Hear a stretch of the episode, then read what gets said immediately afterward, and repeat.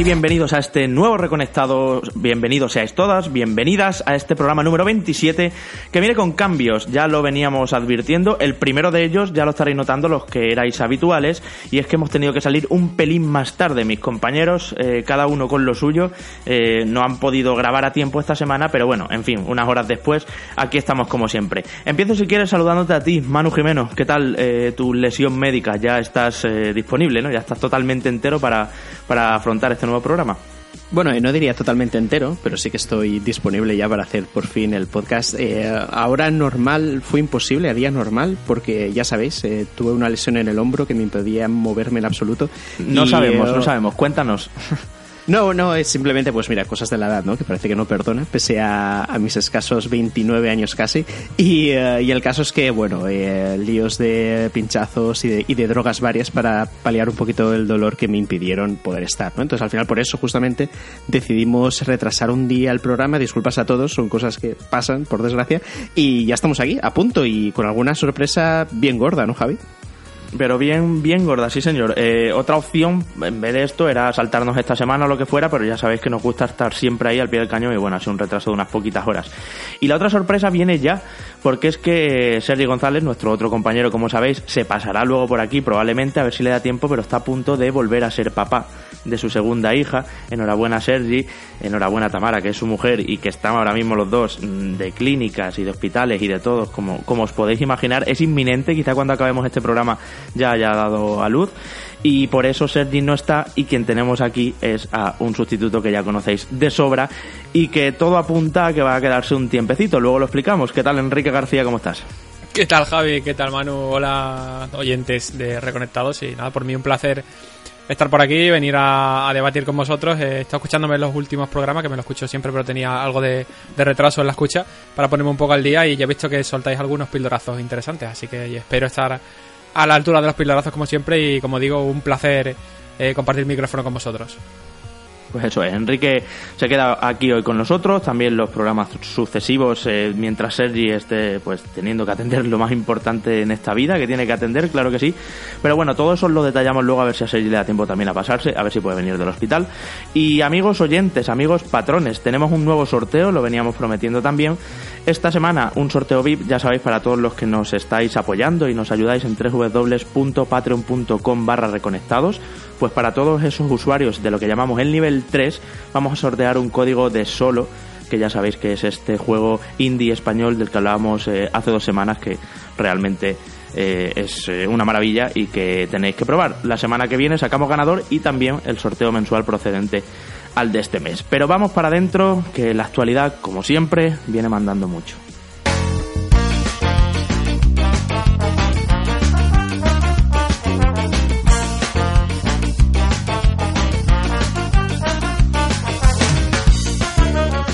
Empecemos hablando de Nintendo. Ha estado en boca de todo el mundo estos días y no por habernos ofrecido ninguna eh, información que no supiéramos, eh, ningún asunto que no estuviera más o menos dicho ya, pero sí detallando lo que van a ser sus planes de Nintendo Switch Online. Ya sabéis, el servicio de pago de la compañía japonesa que va a empezar en septiembre, ya tiene fecha y también confirma precios respecto a lo que habíamos venido viendo. Chicos, eh, ¿cómo veis el asunto? ¿Qué os parece?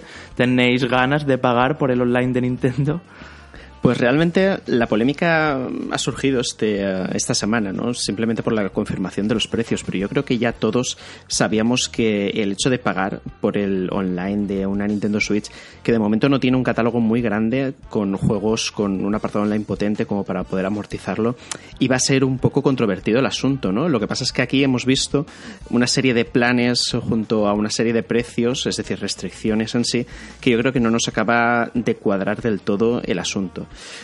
He dicho lo cual, yo creo que la cosa se resume muy fácilmente en que el servicio online, el precio, va a ser adecuado o no, dependiendo de la oferta de juegos que haya disponible. Si la oferta de juegos disponible no es de calidad, eh, no es abundante, no tiene una, duración de vida útil de eh, esas secciones online de los diferentes juegos eh, aceptable, es decir, bastante larga, yo creo que la cosa va a salir bastante cara y sobre todo surge el problema de que ahora mismo en, en un momento en el que la mayoría de servicios online, ya no solo de, juegos, ¿no? A, la hora de las diferentes plataformas que te permitan jugar online pagando una mensualidad, sino también de otros tipos de servicios de suscripción a los que la gente se abona, mm, es un precio añadido que al mes eh, va abultándose cada vez más. Es decir, si tienes eh, PlayStation Network, si tienes eh, Xbox Live, eh, si tienes ahora Nintendo, si además eh, pagas Netflix, pagas HBO, pagas Spotify, al final yo creo que vas a tener que prescindir de algo, ¿no? Porque es una cantidad de dinero mensual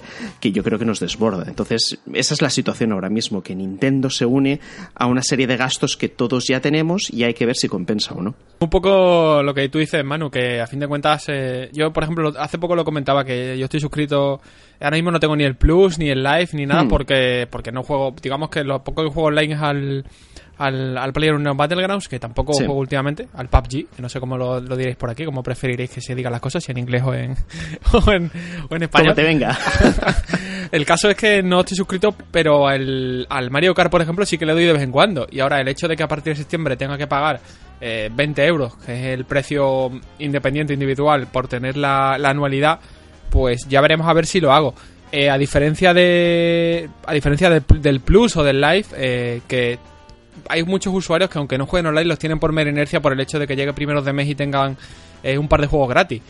En este caso para Play 4 o para One, que están muy bien porque hay hmm. meses donde tenemos lanzamientos muy interesantes, hay otros meses donde nos comemos, pues bueno, juegos de, calidad cuestionable o, o, menos llamativa, pero no deja de ser un aliciente ese servicio extra que te justifica el, el pago, más allá de incluso de tener la, el almacenamiento en la nube, que está muy bien, pero no deja de ser un, un extra que, en otras plataformas como el PC en estilo tiene gratuito. Eh, pero claro, en Nintendo dices, joder, 20 pavos, 20 euros, no es un precio tan alto porque básicamente es la mitad de, de lo que cuesta en precio estándar. ¿eh? No, estoy hablando de, de, precio de ofertas, que ya sabemos que por internet se pueden encontrar la, la anualidad del Live y, de, y del Plus más económica. Pero en precio estándar, pues un poco, un poco más o menos la mitad.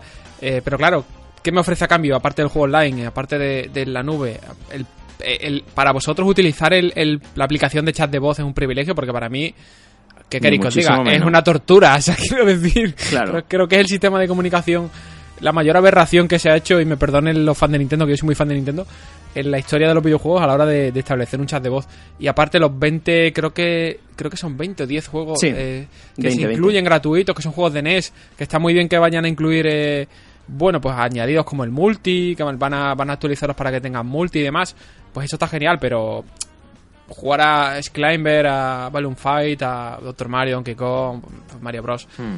Eh, por, por, esa cantidad de dinero, pues está bien para, nostal para la nostalgia pura, pero no es, no sé, me pones un, una entrega de Assassin's Creed gratis con un plus o, o un Halo Wars con un plus y no sé, no a, mí a mí el precio el precio me parece me parece razonable no lo veo un desembolso excesivamente caro. Yo creo que mucha gente por mera inercia eh, se va a apuntar aunque de entrada lo que ofrezca no sea muy muy apetecible. Y además eh, tenemos también que no sé si lo habéis contemplado la, versión esta familiar del servicio que, hmm. me, ha sorprendido mucho porque Nintendo no ya sabemos que para este tipo de cosas mm, cómo decirlo finamente no suele estar muy al día no suele ir a la vanguardia y que ofrezca por 34,99 una suscripción de 12 meses, llamada suscripción familiar, que te permite eh, acceder a, bueno, a varias cuentas dentro de, de, mi familia al servicio de suscripción, pues no está nada mal. Ahora, todavía tengo que ver cómo funciona el tema de cara a, oye, yo, porque a lo mejor nos interesa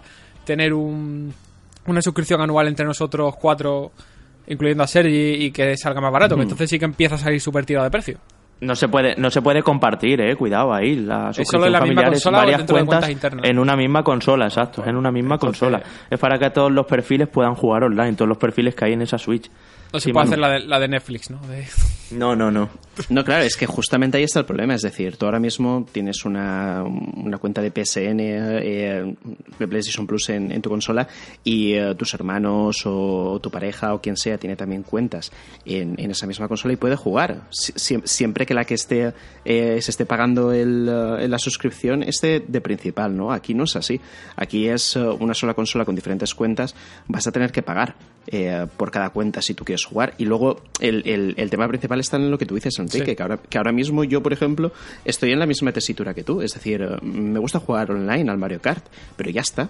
No tengo perspectivas tampoco de, eh, de si viene un Smash Bros. Eh, jugar online o cualquier otro tipo de juego. Simplemente ahora mismo me apetece echarme partidas a, al Mario Kart y, ya está. No, mm. Mm, Si quiero jugar online a otro tipo de juegos, pues seguramente miré al PC o, o miré a, las otras consolas de sobremesa. Por eso mismo mm. es cierto que el precio es razonable, pero estamos en eso, en la variedad que hay a la hora de, tipos de juego de jugar online. Ya no solo de juegos, sino de, géneros diferentes. Y yo creo que aquí es donde la cosa peligra un poquito y sobre todo pues también pues lo que tú dices, el, tema de que tengas ciertos juegos que puedas jugar cada mes sin coste añadido, que tengas una especie de PlayStation Plus, que no es el caso. Que sí que los juegos retro están muy bien, pero yo creo que hay otras opciones, ¿no? Aunque bueno, el, tema del añadido online es importante, pero mm, también es más secundario, ¿no? Para este tipo de juegos retro. No, pero ah, Por digo, por, por, hacer un poco de inventario rápido, porque lo habéis mencionado antes, el tema de juegos, juegos del catálogo de Switch que a día de hoy permitan juego online propios fair party de Nintendo, pues tenemos Splatoon, Mario Kart, ARMS. Y llegará en Smash Bros. cuando llegue, que entiendo que si han anunciado que el, online de pago se activa en septiembre, será mm, porque mm, podemos medio, podemos medio entender que Smash Bros. se va a ir al último trimestre del año, probablemente coincidiendo con el con, la activación del servicio de suscripción. Lo cual, eh, hablan, ¿se pueden decir tacos o...? Sí. Claro. Es una putada. bueno, de hecho, eh, de hecho después, de, después de haber dicho el taco, hay una hucha de, de ah, palabrotas. hemos sido engañados. Claro, claro. en la que hay que poner un euro, ¿no? A cada taco, que el otro día yo me hinché a poner euros, por cierto. Así que, que nada, el, correspondiente euro en la hucha. No, lo que decía también es que seguramente, ya por, por hacer una cábala, eh, eh, creo que sería un buen movimiento por parte de Nintendo que Smash Bros venga con el clásico código de prueba de este servicio para que los usuarios pues lo, lo testen y se enganchen. Uf, demasiado, demasiado estáis esperando. Yo lo siento chicos, pero voy a ser más crítico con esto. ¿eh? Me parece que Nintendo ha llegado tarde a esto de los servicios online y encima ha llegado mal. Ahora bien, lo que ha llegado es barato. 20 euros al año es poco más de un euro y medio al mes. O sea, es eh, absolutamente asumible por todos los bolsillos, aunque tengas ya, estabais comentando, ya tengo Spotify, tengo HBO, tengo Netflix. Es que lo que te valen dos meses de Netflix, tienes todo un año de Nintendo Switch Online pero sí que es verdad que mm, aquí ya se pueden poner las pilas, no solo lanzando juegos que, first party que utilicen el online, que no sean multi, porque multi, como dice Manu, para eso juego en PC o en PlayStation 4 o en Xbox o en cualquier otra plataforma, sino también eh, con lo que es el catálogo de, de juegos de, de juegos retro a los que tendremos acceso y está muy bien, le van a poner mm, clasificaciones online, incluso modos multijugador a juegos que no tenían online multijugador, claro, son juegos de la NES, hmm. pero yo aquí hasta que no vea una Super Nintendo, una Nintendo 64 y hasta una GameCube no vamos no no sé yo si voy a volver a jugar a Ice Climber al primer Zelda eh, a soccer a tenis a Mario Bros. 1 y Mario Bros. 3 sí sí no. a ver, estos juegos están, están vistísimos vas a jugar por la por la mera inercia hacer la gracia va a descargártelos cuando te pongas el online y tenerlos ahí instalados decorando muy bien en el listado de porque es así. O sea, quiero decir que te habrá un. Vamos, me gustaría saber estadísticas, pero seguramente habrá un como mucho un 10% de usuarios que se pasen el Mario, el Mario 1, descargado. Mm. Es que eso a, saber. Y luego, aparte, lo que decía y lo de la aplicación. Yo entiendo que no quieren gastar RAM en meterle un chat de voz dichoso y todo eso. Pero tener beneficios en la aplicación, no sé, habrá que detallar esto. A ver qué beneficios nos da eh, la aplicación por ser del Switch Online. Entiendo que estarán más claras tus estadísticas y demás. Y la, el guardado de partidas en la nube ¿Cómo no viene de serie eso para todo el mundo? ¿De verdad tengo que pagar por tener un guardado de partidas en la nube en 2018? Si tengo en la nube todas las fotos de mi vida, todos los PowerPoints de mi vida y todos de mi vida. Tengo mi vida en la nube menos las partidas de Nintendo. No solo el tema del pago, Javi, sino además que el hecho de poder extraer partidas fuera de la consola, que a día de hoy, si no Eso sí puede estar bien, que yo me vaya a tu casa, sí, sí, a día de hoy no se puede, que yo me vaya a tu casa, cojamos tu Switch y te diga, mira, Enrique, te voy a enseñar todo el Zelda que tú no te has llegado todavía y tal, por ejemplo. Vale, vale, pero que son prestaciones muy mimias. También es verdad que, el precio, eh, pues lo que os decía, ¿no? Poco más de un euro y medio al mes, uno con 53 creo que sale o algo así. Eh, está muy bien el precio, es eh, sobre todo cogiendo el anual, ¿no? Creo que todos vamos a caer aquí pero no por ello tenemos que dejar de ser críticos y meterle caña a Nintendo con que, sobre todo, con que su catálogo de juegos ofrecidos vaya ampliándose y vaya acercándose un poco más a, consolas un poco más en adelante. Vamos, una vez que entre Nintendo 64 ya, ya hablamos de otra cosita. Un apunte solo, Javi. Eh, de, todas formas, el tema de partidas en la nube mm, no es Nintendo únicamente quien lo hace, es decir, lo hacen otras muchas compañías. El hecho de que tú tengas la posibilidad mediante pago de suscripción de subirlo a la nube. Yo creo que aquí el problema principal, en parte, es, lo que estás diciendo del chat de voz, ¿no? Es otro hándicap. Es decir, si a mí me obligas a usar eh, tu aplicación para hablar con, eh, con, las demás personas que están en la sala, para eso pues me voy a Discord, ¿no? Porque en el 90% de ocasiones yo voy a jugar con mis amigos y Discord es una herramienta maravillosa para hacer esta función, con lo que Estamos otra vez en lo mismo, carencias por todos lados, ya sea en cuanto a oferta o en cuanto a la calidad del servicio o la comodidad del usuario, ¿no? que en este caso yo creo que es fundamental. No, sí, aparte de lo de comentas de Discord no deja de ser un, un elemento, un síntoma más de la Nintendo más, más clásica y más eh, rancia, con el perdón de la palabra, de, la, de, la historia, porque igual que porque no está Netflix, pues seguramente porque el hecho de penetrar en ese fortín que es el, hardware de Nintendo Switch con software de terceros, pues sea una verdadera odisea en cuanto a aprobaciones y demás, que bien es cierto que con el tema de estudios independientes ha cambiado mucho la cosa eh, a nivel de aprobaciones en Nintendo, pero supongo que con aplicaciones de, de servicios multimedia seguirá siendo todavía un, escollo dentro de la compañía. No, desde luego. También os digo, ¿eh? No, así pensándolo ahora al decirlo, no sé si prefiero un servicio así low cost, súper barato y que tenga cuatro cositas y ya está, a que hubieran sacado un PlayStation Plus con todas las de la ley, dándote juegos de Switch mm, y demás, dos al mes, pero otros 60 euros anuales, ¿no? Como vale. Es que es tres veces menos, ¿eh? O sea, el, precio de, Nintendo Switch Online frente al de PlayStation Plus, por ejemplo. Eh, no sé, no, no, no termino de, saber qué preferiría, pero eh, sin duda la veremos implantada una de las en septiembre, ¿no? Que es cuando esperamos también, seguramente por ahí, como decía Enrique, que el marco de lanzamiento de Super Smash Bros. esté por ahí para aprovechar el, el tirón. Ya veremos si posteriormente un Pokémon. Una de las cosas que conlleva esto, de que den juegos y demás, es volver a reabrir el melón de la consola virtual. Y uno de los dirigentes de Nintendo ha dicho a Kotaku estos días también que de momento no hay planes. Como diciendo, y ahora ya sí que menos, ¿no? O sea, poder comprar juegos retro que no sean remasterizaciones, quiero decir. Eh, para Nintendo Switch de manera individual y demás, con lo que siempre hemos conocido como la consola virtual de Nintendo, que ha estado en todas las mm. máquinas recientes, parece ser que se posterga y lo comprendo. Sí, bueno, lo comprendo y me da esperanzas de que no tarden en llegar Super Nintendo, Nintendo 64, GameCube y demás a los juegos ofrecidos con, con el servicio online. Pues sí, de hecho, un apunte rápido que has dicho. Eh, he empezado diciendo mi discurso de que no tengo pensamiento de ponerme el online de Switch. Hasta que has dicho la palabra Pokémon. Y me acabas de recordar que sale Pokémon en Switch y que eso, para eso va a hacer falta el online de forma muy fuerte. Así que lo mismo en Navidad, me lo tengo que plantear. aparte, saldrá, saldrá, mucho juego. Saldrá mucho juego que. Hmm. Sí. Aparte de esto, el tema de, de, la consola virtual y tal. A ver, yo soy de los que piensa que ¿qué te va a decir Nintendo? Sea, te va a decir, sí, vamos a sacar la consola virtual, eh, pero no, o sea, quiero decir, entrevistas de estas hemos tenido igual no te interesa claro igual no te interesa tanto el online porque la consola virtual viene en camino. Si quieres jugar juegos retros bueno la consola virtual viene en camino no, no es el online la vía no es un poco canibalizarse entre sí mismos claro. Claro entonces yo básicamente creo que está muy bien esta respuesta que le han dado a Kotaku si no me equivoco pero yo no descartaría tajantemente el hecho de la existencia de una consola virtual en en cuestión de un año en Switch porque, a ver, es una perita en dulce a nivel de facturación. ¿Cuántas veces os habéis comprado Super Mario 64? Ya ves. Entre Nintendo DS, la Wii... lo os lo vais a comprar otra vez en Switch, en Switch si sale. Así que yo no creo que Nintendo, y más ahora con el tema del cambio de presidente de nuevo, que quieren enfocarse más, bueno, más que quieran enfocarse más, sino que quieren eh, corregir un poco el rumbo que han tenido en móviles, o sea que yo, hmm. vamos, no descartaría consola virtual 2019, si no en este mismo año.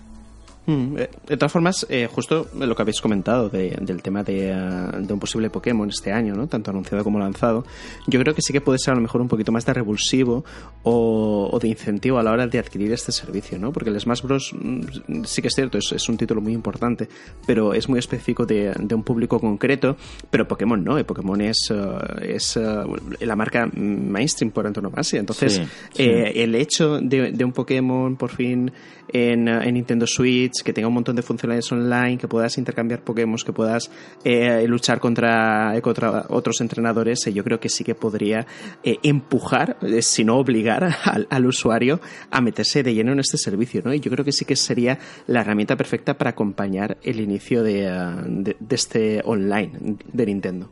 Sí, de hecho, además, es que no es que sea la herramienta perfecta, sino que además es la barrera de entrada. Eh, porque el público hardcore, el público que juega. Eh, la gente más comía como nosotros que van a jugar a, van a comprarse el Smash Bros y van a decir tío yo no puedo estar sin jugar online.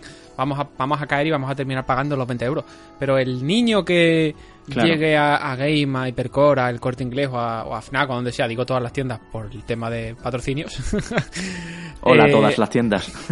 el niño que quiera eso y cuando llega a la tienda y le digan al padre, oiga, sí, pero que sepas que para cambiar Pokémon ahora te va a hacer falta eh, pagar el online de Switch, que ya vienen un poquito medio acostumbrados con el tema del banco Pokémon y todos estos servicios que se han lanzado en los mm. últimos 3-4 años, que ya tenían ciertos pagos anuales y demás. Eso va a ser la gotita que abra el, el, grifo a la suscripción del público mainstream dentro de, de, de, Switch, de los live. Desde luego, desde luego. Bueno, chicos, pues si os parece, todo esto de momento creo que es lo que podemos decir de, las confirmaciones oficiales de Nintendo Switch Online. Seguramente algún detalle que quede por perfilar eh, lo sabremos en las próximas semanas. También el lanzamiento de Smash Bros. También si al final va a haber Pokémon este año o no. Que, bueno, es ya como decimos, es el revulsivo final que podría venirle bien a este servicio. Pero hablaremos de ello una vez que se implante y empecemos a ver las prestaciones con más mm, detallito. Vamos a saltar de tema.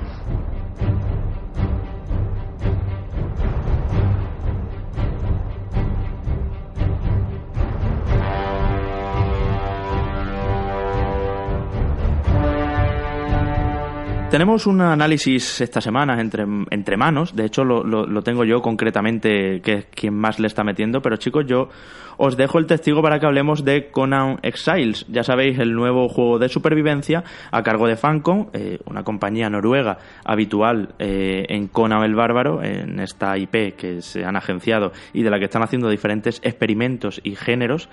Y lo que nos llega aquí, pues os tengo que adelantar que es un juego muy divertido, un juego que bebe de todas las raíces del género, pero un juego que, sobre todo en su versión de consolas, está bastante roto y requiere actualizaciones por todos los sitios, porque a nivel de frame rate, de tiempos de carga y de texturas y demás, eh, esto está se siente inacabado.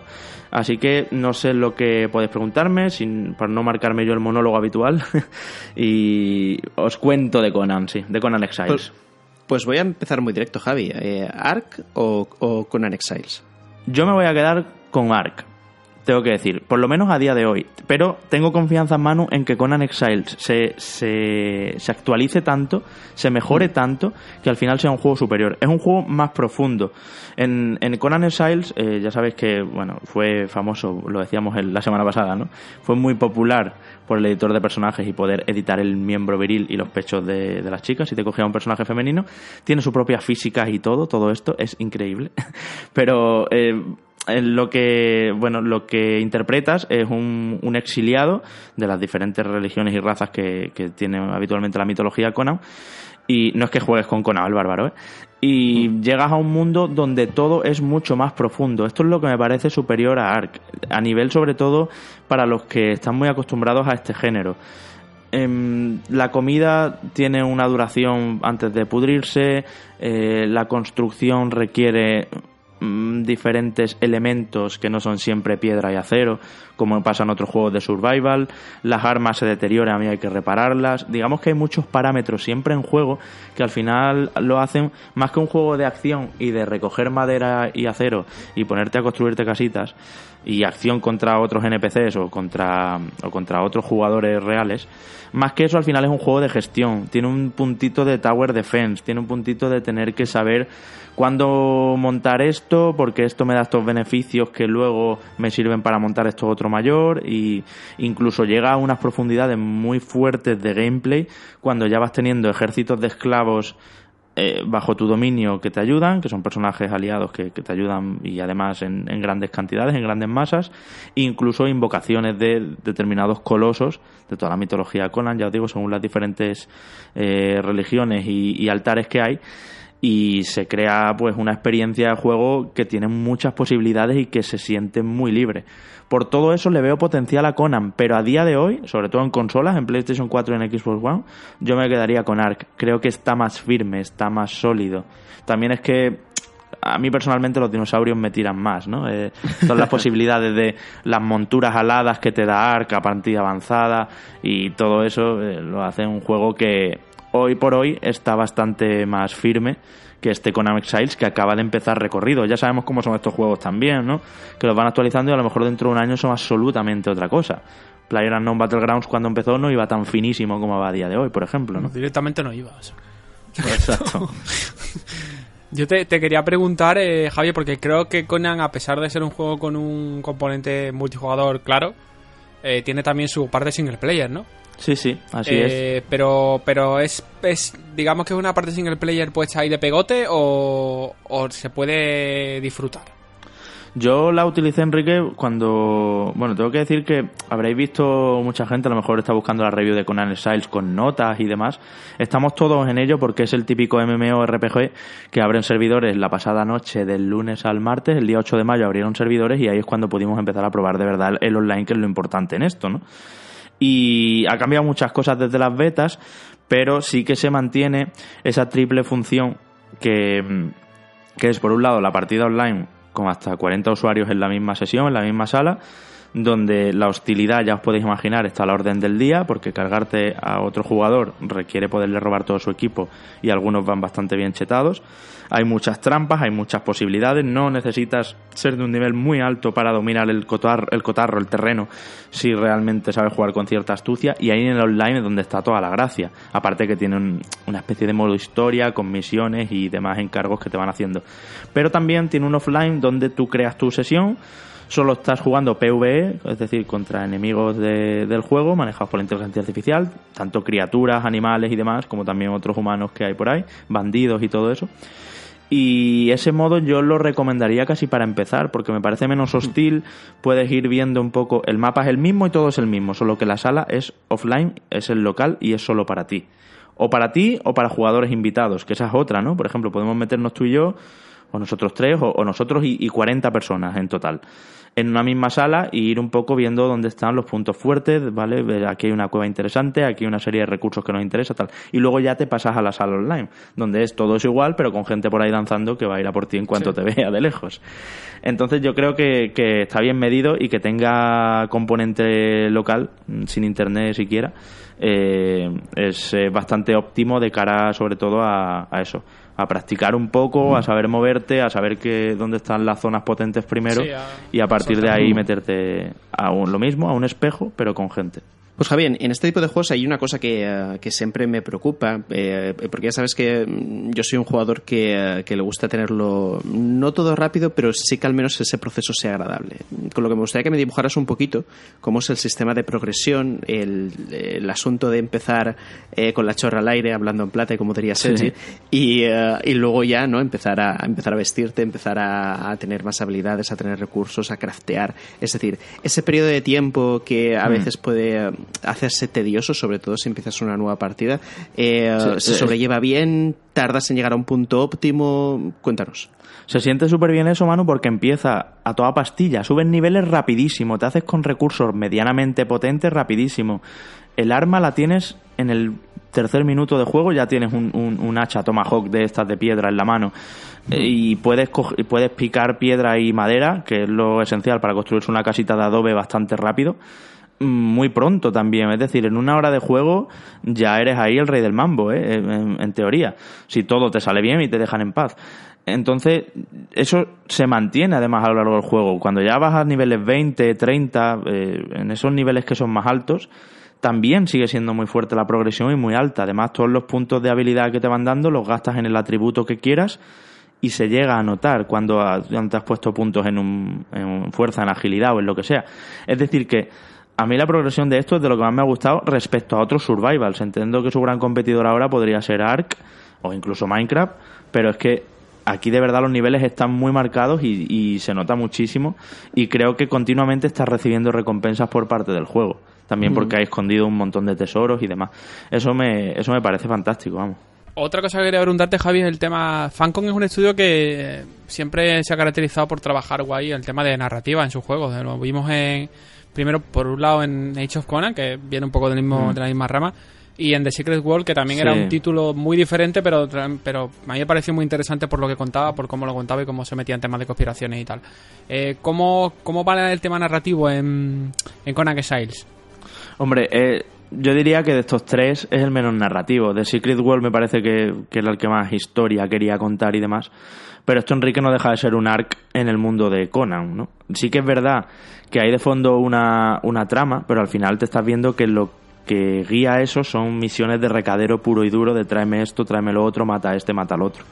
Entonces, no esperéis aquí tampoco una historia muy muy fuerte más allá de eso, ¿no? De que eres un exiliado y quieres eh, estar al pues a las órdenes de Conan nada menos, que es como quien domina todo esto.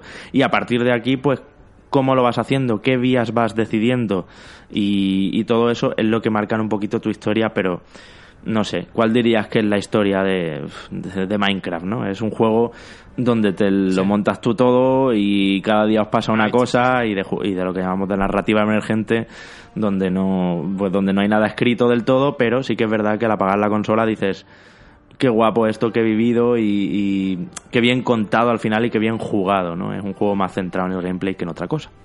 Sí, en la narrativa que es eh, lo que tú has dicho, narrativa emergente, que yo la llamo más bien como narrativa de colegas. Sí, bueno, porque no está, no está escrita, pero se escribe sola a medida que vas jugando. Y luego, Javi, con el tema del apartado técnico, eh, he visto cosas muy random, he visto cosas Sí. eh, bastante rotas, ya lo has dicho antes en, en la introducción, que el, que el juego en consolas está eh, regulero. Haznos una valoración. ¿Es jugable incluso ahora mismo a nivel técnico? Eh, ¿Crees que lo van a mejorar en, eh, de alguna manera o esto que se ve es lo que hay?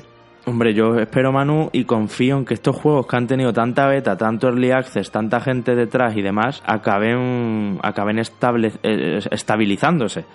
Pero sí que es verdad que a día de hoy, quien lo ponga en una consola, en una PlayStation 4, sea Pro o sea estándar, porque el juego no tiene ahora mismo ninguna ventaja en Pro sobre la estándar, es absolutamente eh, inmanejable. Eh, es inadmisible. Se siente barato, se siente a medio hacer, eh, tiene muchos tropiezos de, de animaciones y demás. El matchmaking tengo que decir que va muy bien.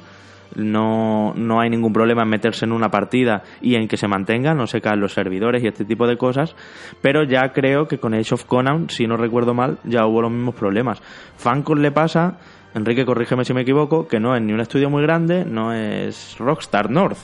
Y, No, no, y se nota y a veces se pasan de ambiciosos en determinados proyectos y aquí creo que el port a consola es el más castigado que empecé también ¿eh? Es un juego que no se siente sólido que se siente early access todavía pero bueno, estamos en una era donde los early access están a la orden del día. También hay que decir que no tiene precio completo, vale 39.90. Entonces, pues, pues eh, en esa línea es súper divertido, es súper salvaje, es un juego con un punto cómico también, eh, es muy el universo de Conan y, muy sangriento y, y cruel en algunas escenas y todo eso lo hace pues un poco morbosillo, atractivo por así decirlo. Pero, pero sí que es verdad que técnicamente, sobre todo los tirones de framerate, llegan a fastidiarte una pelea entera, mano. Hay tirones de más de dos segundos con la, con la pantalla estática que crees que se ha crasheado y no, no es un crash, es eh, luego se retoma.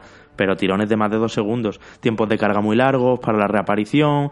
Algunas cosas no están del todo equilibradas tampoco. Hay algunas armas que están un poco chetadas frente a otras y al final acabas todo el rato haciéndote los mismos instrumentos. Este tipo de cosas requieren parche y nerfeo y, sobre todo solidificación, que no haya bugs, que no que las animaciones estén correctas y demás. Hay una cosa importante Ahora que hablo de animaciones, que es la escalada. En este Conan Exiles han hecho una cosa muy interesante que es como, como en The Legend of Zelda Breath of the Wild, que puedes escalar por cualquier sitio. Mientras no sea una textura resbaladiza, puedes subir todo tipo de montes y de todo. Entonces el juego tiene mucha verticalidad. Pero está claro que las distancias de dibujado, los horizontes, los tienen que definir más. Porque es un juego donde las alturas son muy importantes y saber si aquello es un castillo o una simple casucha o una piedra que es cuadrada pero yo estoy creyendo que es una chabola o, o sea eso no puede ser. Tengo que tener claro a distancia qué es aquello que veo a lo lejos. Entonces este tipo de cosas por suerte se pueden resolver con parches. No hay problemas de del diseño inicial, ¿no? Como decíamos también hace dos semanas o la semana pasada, de estos juegos que deciden su diseño y se equivocan ya en, en los primeros pasos. Sino que son cositas técnicas, pequeñas cositas a pulir, que poquito a poco con actualizaciones, yo creo que de aquí a un tiempo, si Fancon está encima y la comunidad es bastante fuerte, eh, se solucionarán. Lo que os digo, comprarlo como un early access. El precio es de early access, no, no es un juego que cueste a precio completo.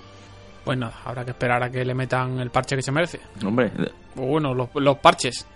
Es que es así, es un producto nacido de, de, la era que estamos viviendo y vamos puramente del género que está en boga ahora y claramente oportunista también para quererse sumar a la, a la corriente, pero está, está muy bien hecho y está divertido y vamos, el juego funciona perfectamente ya os digo, tiene unos niveles de profundidad que no se ha visto en otros y que realmente te hacen pensar en él como un juego de gestión más que de supervivencia y eso creo que es su gran base y lo que más me ha gustado. Pero en fin, vamos, si os parece, saltamos de tema. Todo esto os puedo contar de momento con Anne Siles, que los fans del género seguramente estén ya con el ojo bien puesto en él por todo lo que aporta sobre otros, que al menos no es un clon.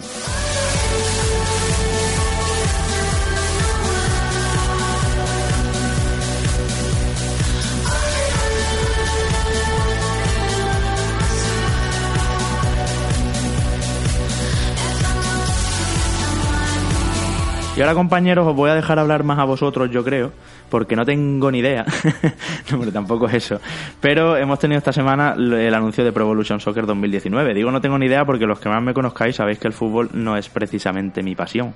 No obstante, como este trabajo exige, pues tocará hablar de PES, tocará hablar de FIFA y de todo esto en septiembre, aunque de Pro Evolution Soccer 2019 hablaremos un poquito antes, concretamente el 30 de agosto porque se ha adelantado una semana respecto a lo que venía siendo el lanzamiento habitual un juego que, Enrique, por ejemplo, si quieres empieza tú, viene este año muy diferente ya que han perdido la licencia con la UEFA, con la UEFA Champions League. Llegará casi seguro antes que FIFA y tenemos confirmados pues primeros detalles de, del título que van a entrar, por ejemplo, en nuevas habilidades de movimiento para, para los jugadores como el giro 180, el pase sin mirar, eh, disparo de diferente rango. Eh, vamos a tener un total de 39 habilidades, que es la, la cifra que ha dicho Konami, aunque todavía esto está por ver. Ya sabes que con este tipo de, Hmm. de juego siempre hasta que no se le puedan pegar el zarpazo, que supongo que es la primera demo de prensa la podemos ver en el E3 y después en la Gamescom no, no podemos hablar mucho. También han prometido eh, más animación, fluidez en los regates, eh, más animaciones a nivel de, de disparos. Eh, por lo visto también dicen ahora que el cansancio va a ser un elemento mucho más significativo que, que en entregas anteriores, así que tendremos indicadores visuales y que nos indicarán un poco la, la resistencia de, de cada de cada jugador y además de todo esto pues prometen también un balón mucho más fluido, eh, toques con varias partes del cuerpo eh, para los jugadores. Eh, se nos cae la, la, Champions League, ¿no es así, Manu? Sí, así es. De hecho, es, es... la noticia que saltó días antes de, que se hiciera el anuncio oficial ¿no? de, esta nueva entrega de Pro Evolution Soccer. Pero se ha caído de momento. Es decir, yo en el comunicado que vi que hacía la UEFA dejaba un poquito la puerta abierta a ver qué pasaba, ¿no? Porque todavía no se ha anunciado un patrocinador oficial eh, eh, de cara sobre todo a esta licencia, ¿no? A alguien que pueda comprar la licencia y que la, y que la use en su beneficio. De hecho, tenía muy buenas palabras en general de, sobre estos 10 años de relación con Konami y vamos a ver, ¿no? Porque todavía queda tiempo de aquí a, a E3 o incluso a que salgan los juegos si eh, la licencia se la queda finalmente Konami, si pasa a Electronic Arts con FIFA o si se queda sin nada que puje por ella. Eh, pero sí que es muy significativo porque al final acababa siendo mm, la marca de la casa, casi de Pro Evolution Soccer, sobre todo de, después de todas esas críticas que siempre hacemos ¿no? al respecto de que en comparación con FIFA pues la cosa está bastante desequilibrada, ¿no? que tú tengas luego la posibilidad de, eh, mediante ciertos archivos, volverte eh, a tener, o sea, tener un juego con todas las licencias en sí, ¿no? Pero claro, estamos hablando de la UEFA Champions League, estamos hablando de la Eurocopa y estamos hablando pues de la Europe League también, ¿no? La antigua UEFA. Eh, son licencias importantes que desaparecerían, pero bueno, eh, vamos a esperar, ¿no? Y vamos a ver si, al final esto cambia, si pasa de bando o qué ocurre exactamente. Pero sí que es cierto que de este anuncio es como la connotación negativa que se extrae de todo esto.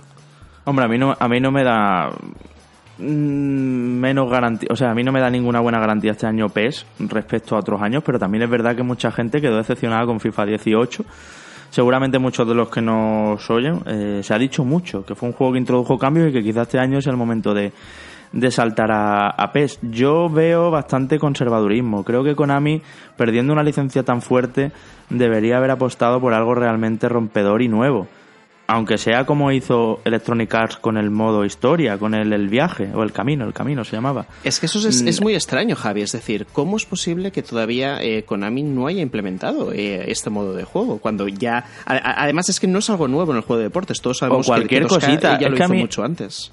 Claro, a mí un anuncio Manu y Enrique que me viene con nuevas animaciones, mejores físicas del balón, mejor inteligencia de los porteros. eso- ¿En serio?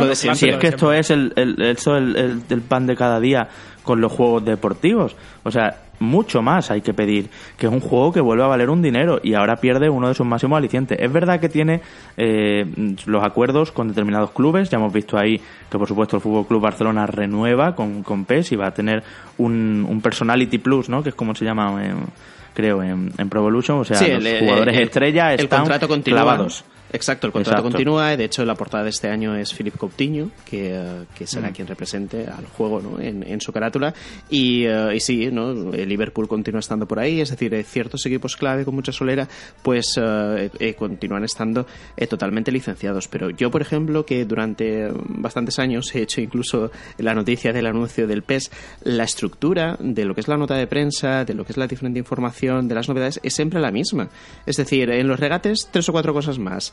Eh, luego el MyClub, dos chorraditas. Que si el apartado gráfico, la iluminación, no sé qué, porque la iluminación siempre no se mejora, parece ser. Que en este caso sí, además, eh, comentan que con, eh, con unas físicas en tiempo real, etcétera, que bueno, que, que tiene. Y el 4K y HDR, Exacto. importante también para las versiones potenciadas, sí. que tiene buena pinta, Sí. ¿no? Eh, pero es, es justo eso. Yo no veo aquí nada eh, que me diga, wow, qué impacto más grande, qué novedad más clamorosa, ¿no? Es simplemente como eh, el progreso adecu- adecuadamente, ¿no? Las pequeñas modificaciones que cada año. De todas formas, eh, vamos a ser cautos por lo que digo, porque estamos ahora justo en el momento del anuncio, quedan muchos meses y durante estos meses es cuando tanto FIFA como PES anuncian sus novedades gordas o al menos eh, lo que tienen que ofrecer, aunque ya sea mm, reciclado de años anteriores, ¿no? Pero te lo remarcan de nuevo y lo decía tanto por la licencia de, ah, de la Champions League como puede ser cualquier otra cosa. Sí, no, aparte que el- tenemos continuismo y, tú decías que por qué no aplican un modo eh, como a la historia de FIFA, Claro. ¿no? Pues, te, lo, te lo resuelvo rápido, porque toda la gente que sabía hacer historias en Konami está ahora con Kojima. O sea, que- Pues aparte, aparte, aparte de eso, no podemos comparar el presupuesto de EA Sports en este caso Claro. con el presupuesto de Konami, que, que- que sí que el PES sigue teniendo eh, unos valores de calidad importantes y completamente reconocibles, pero, pero vamos, que no, no hay color Pues precio otro reducido de también, como el Conan. precio reducido y ala. Antes, antes de cambiar de tema o pasar a otro asunto, sí que hay que decir, ¿no? Aparte del vinagrismo que estamos teniendo acerca del anuncio y de las malas noticias que han habido y, y- y demás, es que eh, en cuanto a jugabilidad, Pro Evolution Soccer propone algo diferente a FIFA, pero es que incluso puede ser mejor, ya que a lo mejor hay un montón de gente que, que me empieza a decir todo en los comentarios, pero yo, por ejemplo, que durante muchos años eh, he comprado FIFA, he consumido FIFA, eh, he jugado con mis amigos a FIFA, siempre que he tenido la ocasión de, jugar a PES, me lo he pasado muy bien y me he divertido muchísimo. Tal vez a lo mejor con una propuesta más arcade, con una propuesta eh, que sí que es ahora, en los últimos años, una evolución directa a lo que fue aquel excelente PS6, pero ahí está. Y yo creo que al final el hecho de que mucha gente no vuelva a PES, más allá del, de la comodidad que es comprar eh, cada año el mismo juego con las mismas mecánicas y, el mismo tacto, eh, es el hecho también de lo mal que se vende Konami, justo por lo que decís, porque no tiene tanto presupuesto como, como se maneja EA en este asunto. No puede llegar a adquirir licencias que, que le permitan vender ese tipo de títulos o jugadores, ¿no? Que, que sean el, el buque insignia de la marca durante unos años. Y, y eso es lo que le está pasando, ¿no? Aparte de un modo online que siempre, eh, aunque acaba funcionando más o menos bien, empieza con mal pie, ¿no? Eh, Además que vosotros os acordaréis siempre eh, las problemáticas que había a la hora de hacer los análisis de Pro Evolution Soccer que nunca, nunca, nunca podías eh, hacer un veredicto al principio. De entrada porque tardaba en activarse online y porque eh, los primeros meses eran una tortura. A mí me da igual. Yo, si me recuperan a Roberto Larcos, yo me lo compro.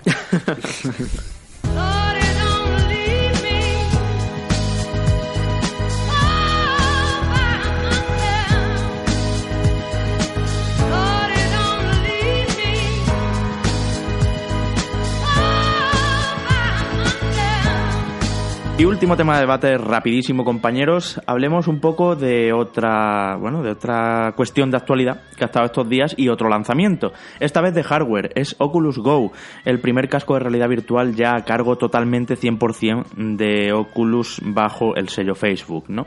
Se trata de un casco Manu y ya saben mucha gente lo críticos que hemos sido con la realidad virtual y su engorro de cables y su precio y demás que tiene autonomía, es totalmente inalámbrico, no requiere un PC, no requiere una consola, es un artilugio que tiene eh, en sí dentro el hardware y que viene además con un pequeño mando, pretendiendo revolucionar la forma en que interactuamos con otro y en que eh, con otros y en que nos relacionamos a través de redes sociales, eh, a través de internet, ¿no? Como nos sentimos al lado cada vez más en, en términos de realidad virtual. Yo os decía, ojo a esto porque creo que puede ser lo que de verdad impulse todo el asunto de la realidad virtual, ya- sobre todo porque no requiere otro aparatazo, en el sentido de otro aparato caro y difícil de conseguir al lado, ¿no? Tiene, tiene la autonomía que debe tener y además tiene un enfoque y un, un interés de cara al público que sirve para todo tipo de público, jugadores a videojuegos o no. No sé cómo lo habéis visto y si lo habéis recibido con tanto optimismo como yo. Bueno, yo ya sabes que a estas alturas de la vida el optimismo con la realidad virtual eh, no es algo que me acompañe, pero sí que es cierto que eh, saltan muchos de los obstáculos que siempre hemos criticado que tenía la realidad virtual. Eh, lío de cables, necesidad de tener un hardware potente en el caso de PC o tener una consola, ¿no? si nos vamos eh, a PlayStation VR. Y, eh, y sobre todo, al final, esto se resume en comodidad. Si tú, a la hora de disfrutar de una sesión de realidad virtual, tardas, eh, en lugar de 15 minutos en establecerte, tardas a lo mejor 5, pues ya la cosa cambia, ¿no? Lo que pasa es que, como todo, tiene una contrapartida.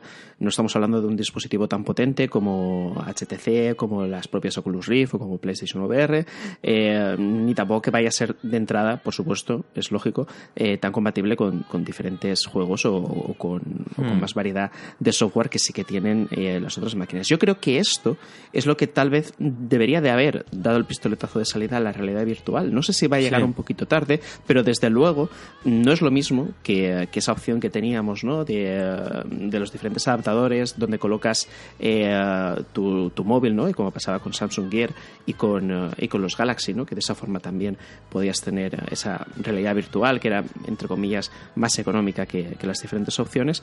Y, eh, y bueno, por lo que parece ser, ya digo, a nivel de resolución no es lo mismo, ni mucho menos, tiene algún que otro defecto, pero por aquí puede ir el camino. Hombre, tiene, tiene más resolución que, que PlayStation VR, ¿eh?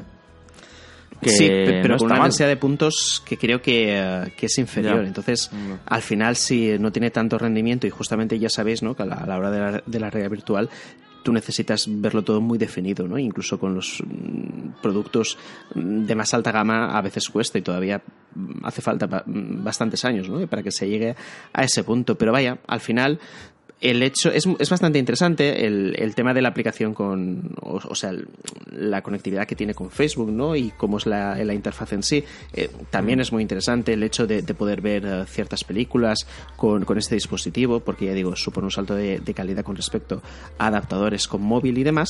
Y, y falta ver cómo responde el mercado. A mí me encanta el precio eso sí. Es decir ya es algo que te puedes plantear incluso comprarte por ti mismo o incluso regalar no porque ya no Sí. te vas a desgarrar la cartera por adquirir un, un aparato de estas características.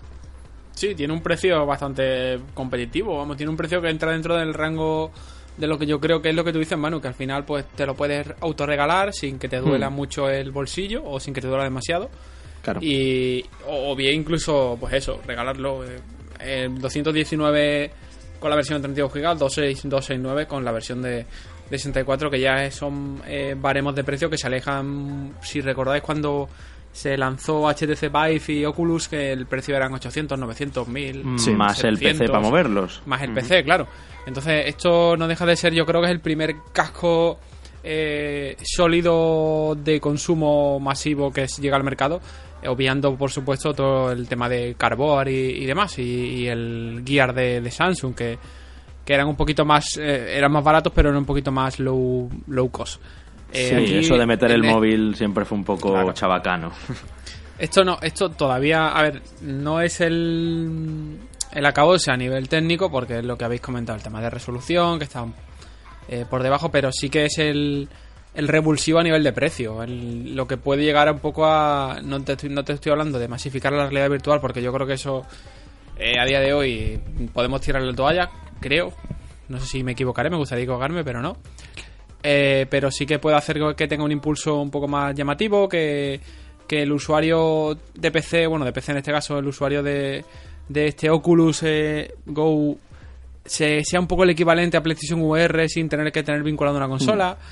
Eh, no sé, y más teniendo en cuenta que, que esto es un detalle que se nos suele olvidar, pero como habéis comentado, Oculus eh, la compra Facebook, eh, tiene un periodo de, en el que Oculus sigue operando en base a los planes que ya tenían.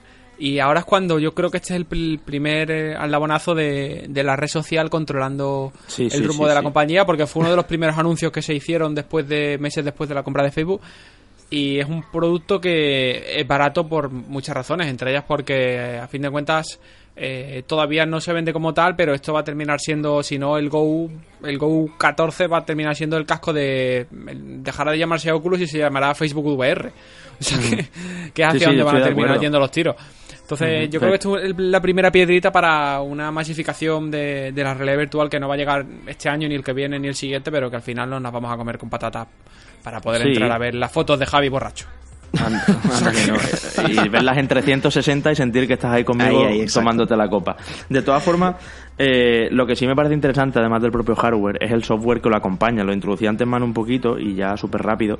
Y es eh, todas esas prestaciones, que es verdad que no vas a poder jugar a Resident Evil 7 con esto, o a muchos otros juegos comerciales pensados para la realidad virtual, pero sí vas a poder jugar a juegos propios y sobre todo tener diferentes prestaciones de manera que eh, Facebook encuentre como pues su sitio a la hora de tú conectarte con tus amigos y de por ejemplo mm, jugar a, determinados juegos de mesa como podría ser una partida de ajedrez una partida de, damas de determinados juegos que vienen ahí incorporados y sentir que estás al lado de esa otra persona, de ese amigo tuyo que a lo mejor vive, no sé, en Argentina.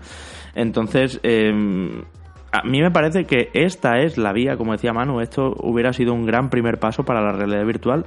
El precio es adecuado, eh, las funciones son adecuadas y sobre todo el software es muy amigable. Está hecho para que se lo ponga mi madre o mi cuñado y, lo maneje perfectamente sin tener que andar con configuraciones y demás. Es muy, está muy automatizado.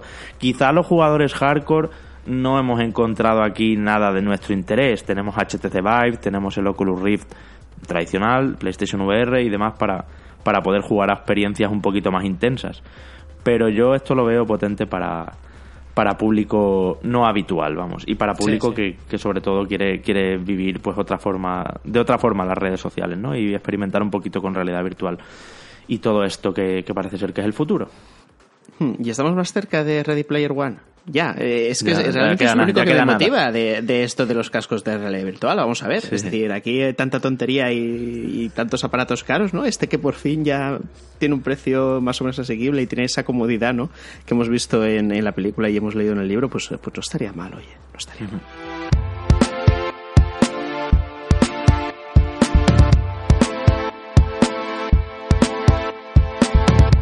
Análisis express en un minutito súper rápido de juegos que sabemos que tenemos que mencionar y que salen esta semana. Manu, si te parece, empieza tú, cuéntanos un poco qué tal es eh, el estratega de Destiny 2, que ya está en funcionamiento, que ya está intentando devolver a todo el mundo al título y que yo creo que, bueno, tiene contenidos y tiene cosas, pero me da a mí que Destiny 2 ya no remonta, ¿verdad?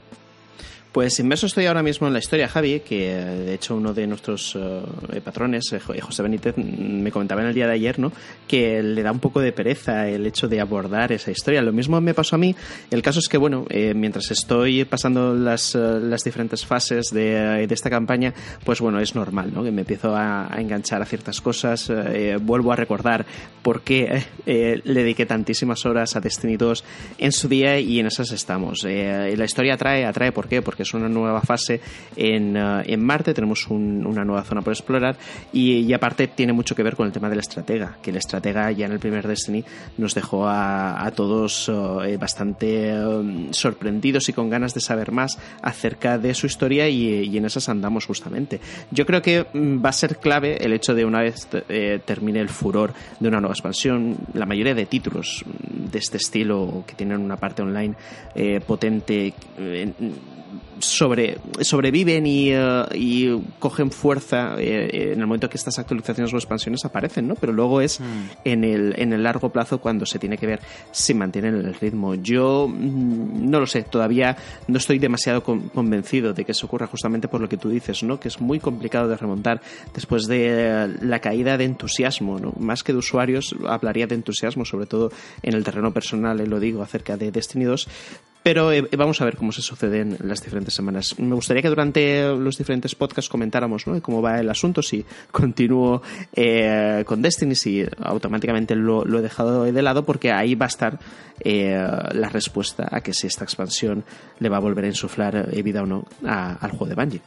Bueno, te iba a decir que si necesitas compañeros de escuadra, además de yo y otros patrones que estaremos por ahí metidos también por Destiny 2, eh, invitar a todos nuestros amigos oyentes, ya sabes, a que, se, a que se unan a nuestro Patreon, que ahí organizamos un montón de partidas y demás, y comentabas tú ahora uno de nuestros patrones, pero eh, también hay mucha otra gente jugando a otros juegos y, y todo eso. Ya sabéis, www.patreon.com barra reconectados. Lo hemos dicho muchas veces, que os paséis por ahí y le deis un visual a lo que tenemos. Por otro lado, eh, AO International Tennis, es decir, Australia Open International Tennis.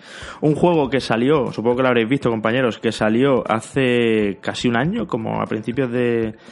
Sí, casi un año en, eh, con el Open de Australia, allí en Oceanía, y que ahora nos llega, nos llega aquí igual, sin apenas mejoras, eh, siendo bastante cutre en muchas cosas y para mí una auténtica decepción que, eh, bueno, luego hablaremos un poquito más de él porque hay un comentario preguntándonos y, com- y buscando una comparación, pero que los juegos de tenis que estaban tan de capa caída y que aquí tenían una oportunidad con licencia, con Nadal, con otros tenistas importantes también totalmente licenciados y en acuerdo, y que al final sea mejor ponerse el Virtua Tennis de Dreamcast, como decíamos cuando hablamos de él en los lanzamientos, me parece bastante, bastante grave, ¿no? Un juego además un poco roto en muchas cosas y que es divertido, pero que en materia de animaciones o de justicia a la hora de ganar los sets y demás, creo que no están ni mucho menos a la altura. Yo creo que directamente po- podemos decir, sin, sin temor a equivocarnos, que es un juego malo. Es malo Sí, en, sí, malo, malo planteamiento.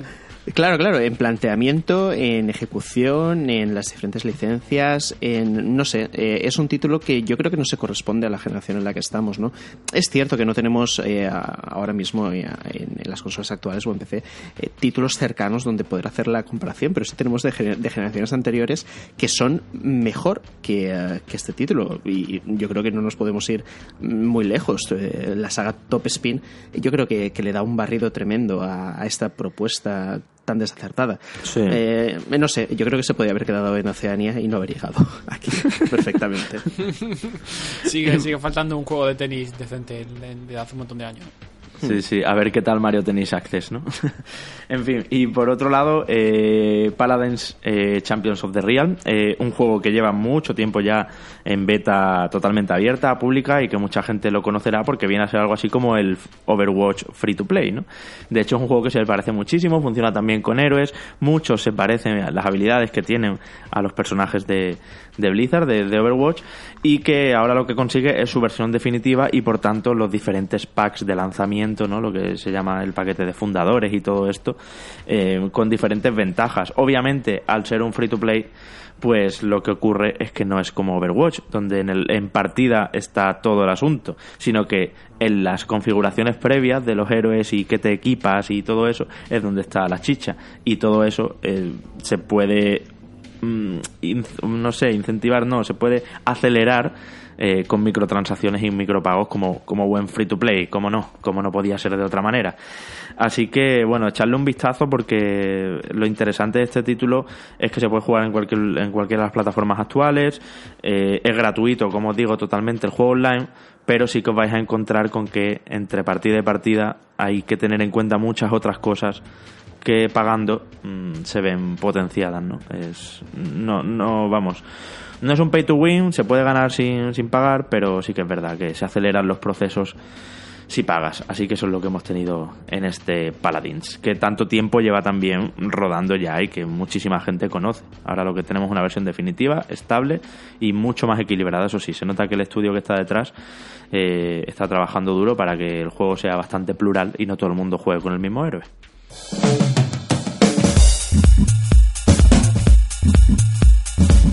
Venga, pues también rapidito, en este programa completito, hablamos de noticias buenas y malas que hemos tenido estos días.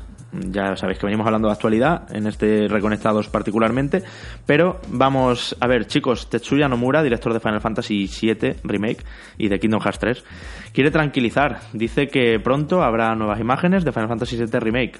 Yo no sé si esto os hace pensar en la conferencia de Square Enix, que ya sabemos que habrá en el E3 dentro de 20 días. Me gustaría pensar que sí, pero yo mi, mi fiómetro y mi invento la palabra para con el señor Tetsuya Nomura no es muy alto. Entonces, yo creo que, algo deberíamos ver, aunque sea de pasada en, la conferencia de Sony, seguramente, y ya después extendido en la conferencia de Square, que creo recordar que Sony es antes que. suele ser antes que Square. Eh, y sí me gustaría verlo, pero la verdad es que lo último que estamos escuchando sobre el desarrollo no, no es nada alentador. Entre que Lo buscan personal, rede- redefinen cosas. Eh, ahora tal, ahora Pascual, ahora salen rumores de que la cosa no va bien, ahora este señor dice que, que todo el mundo tranquilo. Uf, no sé yo qué decirte. Yo, vamos, que si la primera parte de Final, porque además recordemos, va a ser un juego dividido en diferentes episodios, eh, me sorprendería mucho que la primera parte de esta nueva trilogía eh, llegue para esta generación. ¿eh? O sea, yo creo Ahí, que sí, va, ahí. va a llegar, va a llegar apurando, ¿eh? apurando al Bien. Enrique, puedes entrar en Reconectados. Veo que tienes el discurso que todos los demás. Todo en orden. Sí, sí, eh, creo que Enrique eh, pi- piensas lo mismo que nosotros que venimos diciendo de- eh, durante los últimos programas. Eh, Sobre todo, eh, he dado el caso que yo creo que podemos asumir perfectamente que todo lo que hemos visto hasta ahora de Final Fantasy VII Remake no existe. Es decir, no No, no, existe demo- o, o demo existió. Claro, claro. O si existió, ya no, porque ya han comentado que el, el gameplay que, que había definido de Cyberconectos, eh, esas escenas, no se va a poder usar absolutamente nada de ello, con lo que ahora mismo están eh, con qué tecnología, qué tipo de tecnología van a usar ¿no? para este título. Con lo que Poquito ni poco.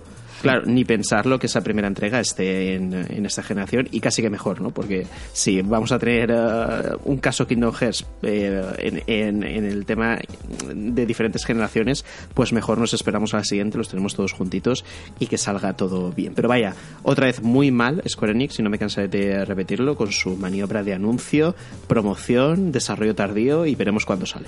Porque parece que A no- ver, a ver qué pasa en el E3, ¿no? Esto de que tengan conferencia, pues bueno, es un poco... da esperanzas, pero está claro que esa conferencia se va a, se va, a centrar también en la parte occidental de la compañía, en Shadow of the Tomb Raider y demás.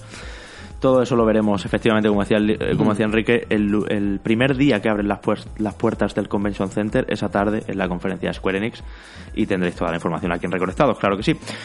Otra que tiene conferencia, Bethesda, eh, en el E3, eh, ha estado coqueteando estos días y ha entrado al trapo mm, con todo el asunto de la filtración, supuesta filtración de la cadena de tiendas Walmart, que como sabréis, ha dicho que en la conferencia de Microsoft veremos un montón de títulos, Gears of War 5, eh, Forza Horizon 5 ponían, en fin, eh, Borderlands 3 y demás. Pero uno de los juegos que, que también aparecía ahí en ese anuncio era Rage 2. No sé si os acordáis de Rage, escrito Rage. Ya sabéis, ese juego de ID Software.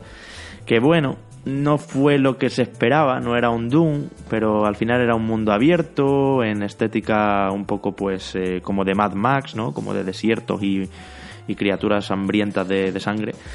Y no sé qué os parece esto. Eh, lo que ha pasado, lo voy a detallar para quien no lo ve- haya podido ver, es que en Twitter Pete Hines, que es el, director, el jefazo de, de Bethesda, em, se reía y hacía un poco la broma de que van a reactivar, y de hecho así lo han hecho, la cuenta oficial de Twitter de Rage del juego. Solo tiene un tweet, pero es una cuenta verificada con el tic azul, es decir, una cuenta oficial que es del juego. Y, Y ese tweet que tienen, pues es una captura del, del- de Walmart y de, y de esa supuesta portada de Race 2, ¿no? Está todo como muy teaser, pero no se sabe si es teaser o es que Pete Hines está de cachondeíto y quiere un poco jugar a engañarnos. ¿Cómo lo veis? ¿Veremos Race 2 en L3? A ver, a mí, a mí me gustaría verlo porque tengo un buen recuerdo a diferencia tuyo de- del primer juego, porque a pesar de, de sus peros, era un juego realmente innovador y tecnológicamente Sí, es uno de esos eso títulos es que terminan siendo un prodigio porque recordad que aqu- aquello entró en 360 y, y en Play 3 de una forma bastante digna.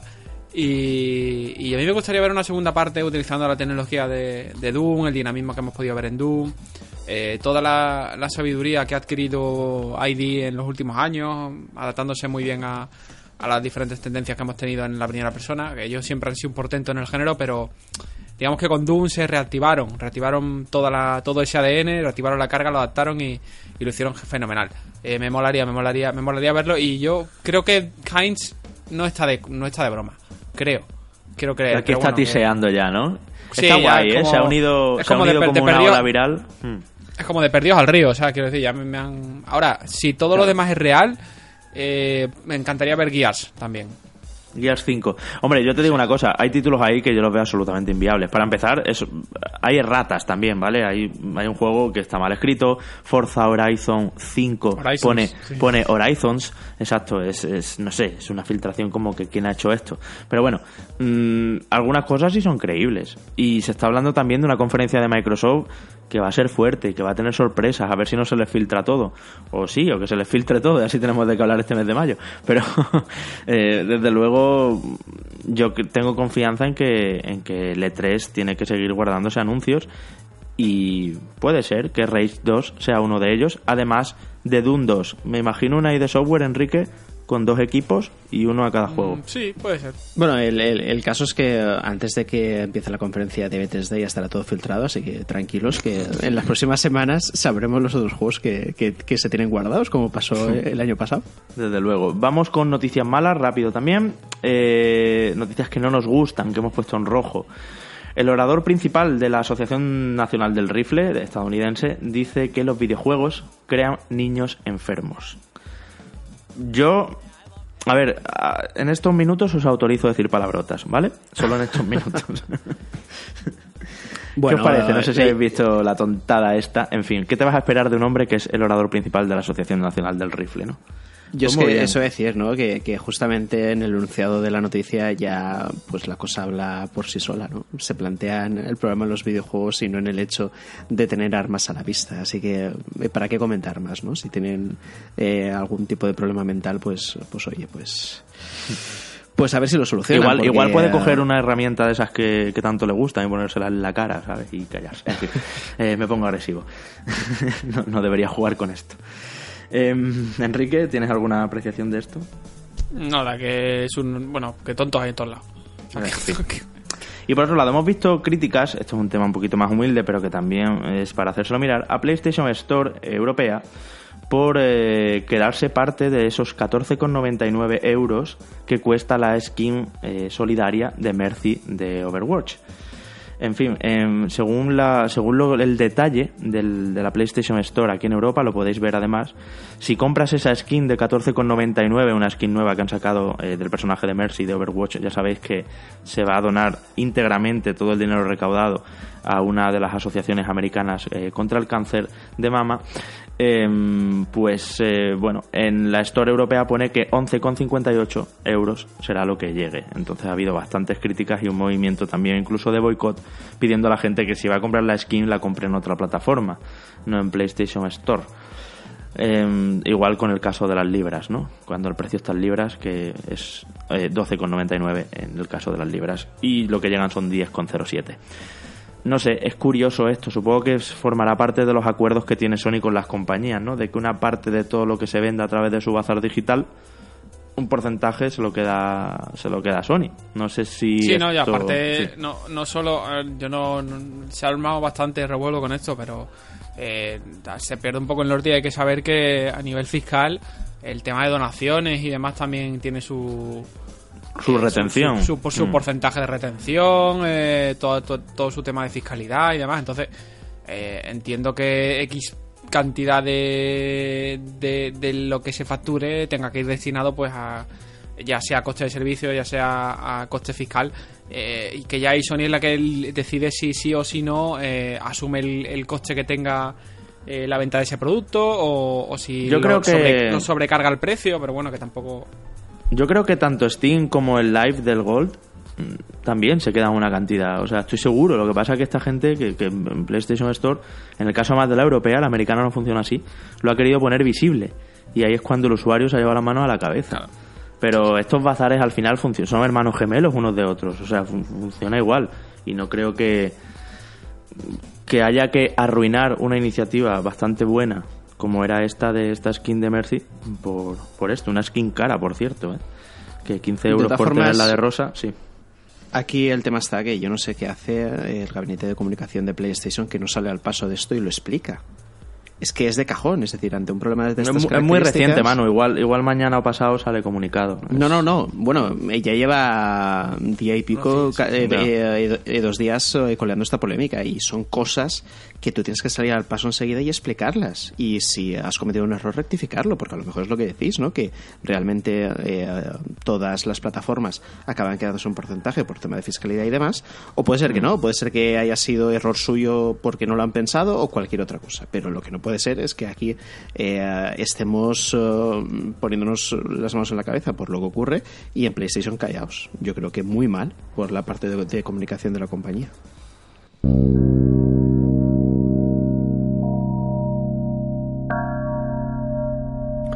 Hora de hablar con vosotros, de ver los comentarios que nos habéis dejado en el programa anterior, ya sabéis, nos lo podéis dejar como siempre decimos a través de iVoox, de iTunes, también en YouTube y por supuesto también en nuestras redes sociales, tanto en Facebook, que estamos como Reconectados Podcast, como en Twitter, que estamos como arroba reconectadospod. Eh, de hecho, tengo preguntas de todos los sitios esta semana.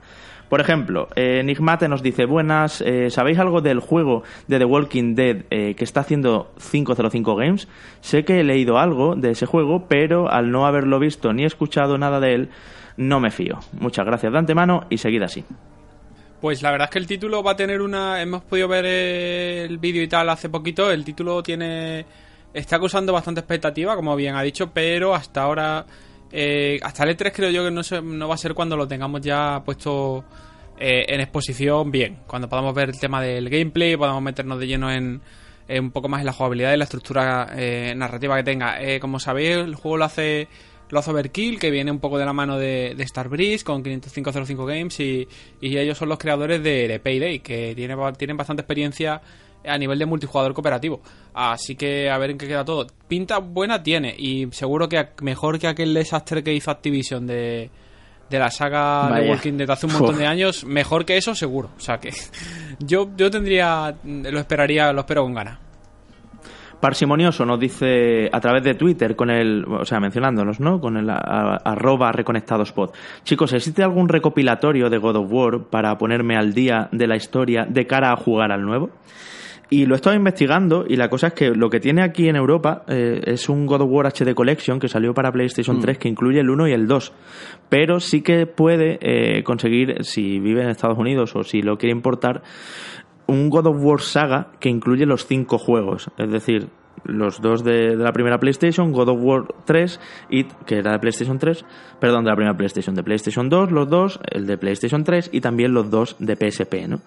Y ese me parece un pack muchísimo más completo, pero que nunca salió en Europa. De todas formas, estaréis conmigo también, compañeros, en que no es necesario haber jugado God of War para jugar al nuevo. Es un cambio tan radical en muchas cosas. Es verdad que si has jugado los antiguos tiene determinados momentos fanservice, pero vamos, no sé, adelante con el nuevo ya, no tarden más en jugar ese juego. Yo es que creo que cambia tanto el, eh, el tono de la saga que eh, es muy posible que este sea uno de esos títulos donde eh, a lo mejor no es tan necesario ¿no? el haberte jugado los anteriores. Puedes verte algún resumen en YouTube, que seguro que hay, o, o algún, o leerte algún resumen en Internet, que seguro que también los hay. Y si tienes la posibilidad, tal vez jugar al, al remaster del 3 que está en PlayStation 4. Yo sé a lo mejor, eh, ese que lo jugaría, ¿no? porque ya a nivel técnico está más cercano a, esta época y sobre todo porque es un, grandísimo juego. ¿no? Para mí, eh, después del 4, porque ahora el 4 para mí es el mejor de la saga, eh, que por cierto que me lo he pasado, que no os lo había contado, pe- pero ya me lo he pasado, yo os contaré, eh, es, es un título espectacular. Luis Albertol nos dice muy buenas chicos, en especial a Manu, ya que esta pregunta es directamente para ti. Te pregunté y me respondiste al respecto en el antiguo podcast de la PS4 sobre la ausencia de juegos de tenis de esta generación y ahora parece ser que todos se ponen de acuerdo. Mi pregunta es la siguiente, dudaba entre pillarme a o tenis o Tennis World Tour. Este último me convenció bastante más, pero he leído rumores de que el primero, el AO Tennis, tienen a Rafa Nadal en exclusiva y no sale Federer, mientras que en el segundo, en Tennis World Tour, es lo contrario. Tienen a Federer en exclusiva y no sale Rafa. ¿Sabes si es cierta esta información? De ser así, creo que pasaré directamente de ellos y me tiro de cabeza a por Mario Tennis, que seguro será el más entretenido de todos y no defraudará. Un saludo para los tres y una porra para el Real Madrid versus Liverpool. Pues eh, la porra, pues, pues no sabría qué decirte. Eh, qué sé yo, empate a uno y no me mojo en, en los penaltis, bueno. por ejemplo. Y, eh, y sobre eh, y, y sobre lo que nos comenta de, eh, de los juegos de tenis, efectivamente está en lo cierto. Eh, AO Tennis tiene a, a Rafa Nadal y Tennis World Tour tiene a Roger Federer y creo que tampoco tiene a Djokovic, es decir, eh, no están ni Rafa Nadal ni Djokovic en este último, pero en cambio mm, Tennis World Tour sería el título que de entrada recomendaría. De todas formas, esperémonos un poquito a que salga, ¿no? Y veamos que todo está correcto. Muy mal, porque- muy mal tiene que salir para que sea para que sea peor que el Sí, Tennis. no, y, y- y sobre todo tiene la garantía de que eh, la gente de Breakpoint Studio eh, trabajó en Top Spin, con lo que eh, ahí hay experiencia, hay saber hacer y como mínimo yo creo que estará a la altura de, eh, de los títulos de esa saga, ¿no? Así que si tuviera que poner las esperanzas en uno de los dos, pues evidentemente en Tennis World Tour. Ahora bien, eh, yo creo que jugar a tenis con, con Mario Bros, pues siempre es una opción muy, muy buena. De, de todas formas, por supuesto, es un problema el, el no tener Rafa Nadal, ¿no? Eh, sobre todo porque es- vas a querer siempre ese enfrentamiento de eh, Roger Federer contra Nadal o incluso Djokovic y a lo mejor eso acaba lastrando también un, un poquito la experiencia. Gabungo, muy buenas, soy habitual en Evox, me entretenéis las dos horas de ida y vuelta del trabajo. Quería saber si las preguntas que respondéis son solo en Patreon o dónde puedo participar. Esta pregunta nos entraba a través de YouTube y ya le contestamos que efectivamente nos puede preguntar, no es solo para patrones ni mucho menos. Dice, el caso es que estoy por pillar el NIO y había escuchado que tendrá edición GOTI en Japón. ¿Se sabe algo a día de hoy de si esa edición llegará a España o piensa quedarse solo en Japón? Un saludo a todos, gran trabajo y nos pone postdata y el anillo para cuándo. Bueno, aparte de la cancioncita dichosa que parece que nos va a acompañar todo el verano.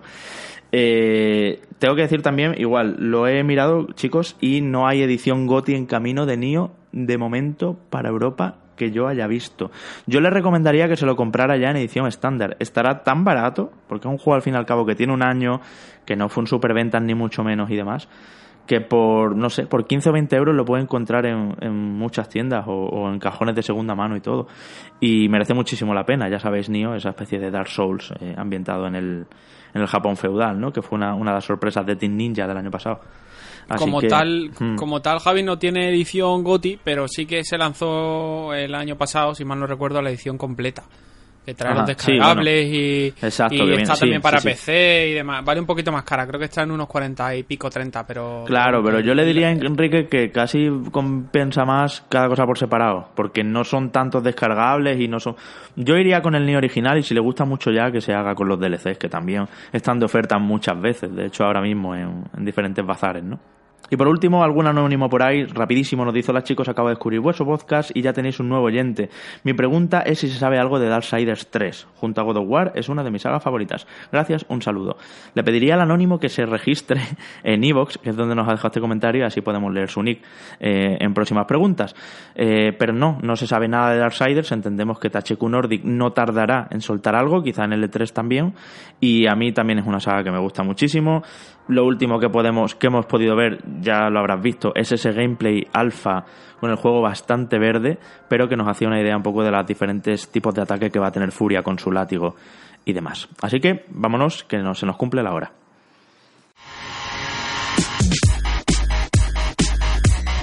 Pues hasta aquí este programa número 27 y veo ya que está entrando por la puerta virtual. No sé si lo estoy viendo con Oculus Go o qué, pero por ahí viene ya, cómo no, nuestro compañero Sergi. ¿Ya eres papá o no eres papá, Sergi? Cuéntanos cómo estás. No, bueno, está- estamos todavía expectantes. eh, la verdad que se está haciendo rogar, se está colocando la nana ya en su sitio. Y yo espero que en cuestión de. Pues no sé, es que no sé si decir, porque esto es tan imprevisible. En dos semanas eh, se acabaría el plazo. Y la cosa parece que se ha adelantado o se está adelantando. O sea que. Con nervios me hallo.